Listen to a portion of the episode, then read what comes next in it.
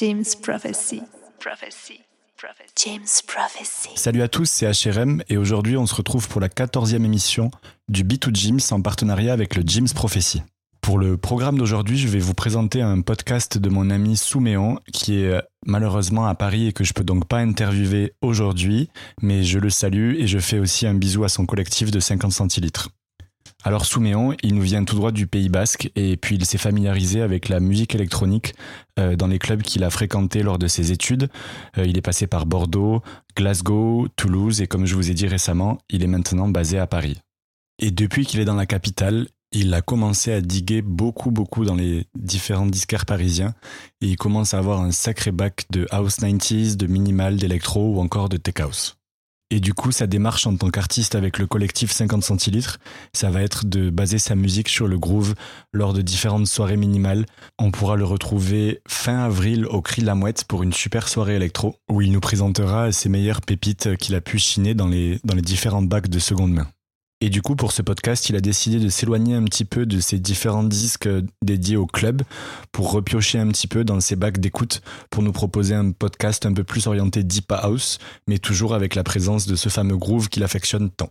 Ce que je vous propose, c'est sans plus attendre de se lancer dans l'écoute de son DJ set et de se plonger dans son univers. Je vous retrouve d'ici une petite heure et j'espère que vous apprécierez autant que moi. James Prophecy.